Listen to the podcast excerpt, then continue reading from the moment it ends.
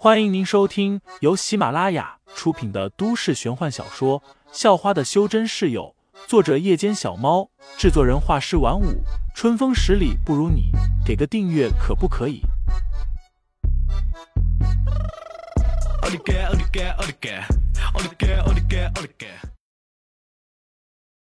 第一百零七章，你今年几岁？下，大哥，什么大哥？突然被别人叫大哥，还问记不记得？废材顿时就不知所措了。这一下，杨风雨就着急了起来，又看向远处的萧韵，喊道：“星兰宗主，你也不记得我了吗？我是杨风雨啊。”萧韵轻叹了一声，显得有些无奈，随后说道：“你总算认出他来了，这么多年了。”你还是像以前那么心狠手辣。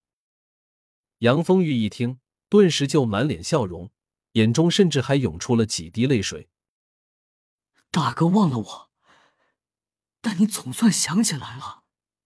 杨风雨站在原地，哭的甚至连鼻涕都流出来了。杨家和楼家的人看见，几乎都是当场石化了。原本他就靠着杨风雨收拾废材了，结果现在。杨风雨竟然管废材叫大哥了，还开心的哭了起来。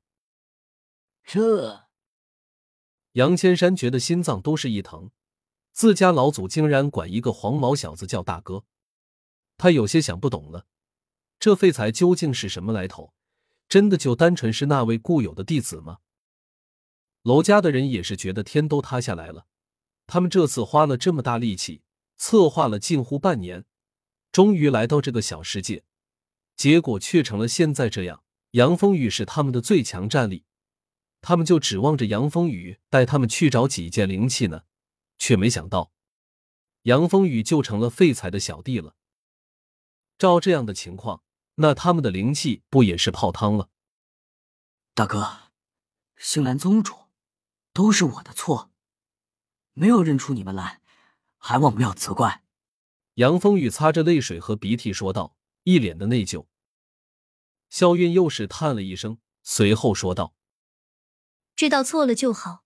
这样吧，我罚你跑遍这个小世界，把你大哥的父母和妹妹找出来。”肖韵的脸上挂着一些阴险的笑容，明显就是在玩什么恶作剧。废材一听就明白了，在炼化那块石碑之后，他就已经查看过了真个小世界。只是根本没发现自己的父母和妹妹。不过，在一片森林的边缘，倒是见着一座不小的木屋，屋子旁还有几块菜地，明显有人在那住过。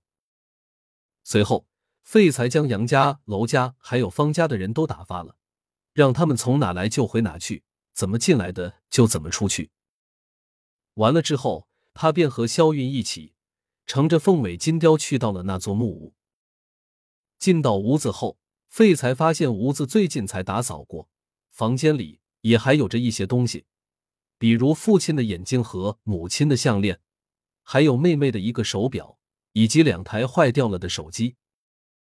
废材也更加确认了，三年前他的父母和妹妹确实坠入了这个小世界，而且还安然无恙的生活了三年。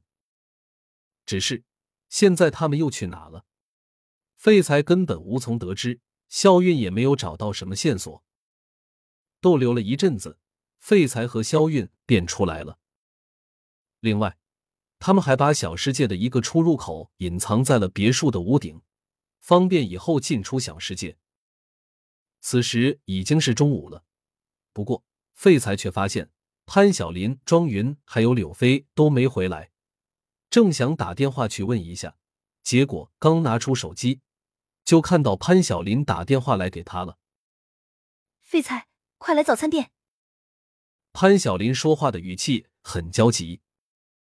怎么了？废材心中一紧，该不会是庄云出什么事了吧？你快来救！潘晓林说道。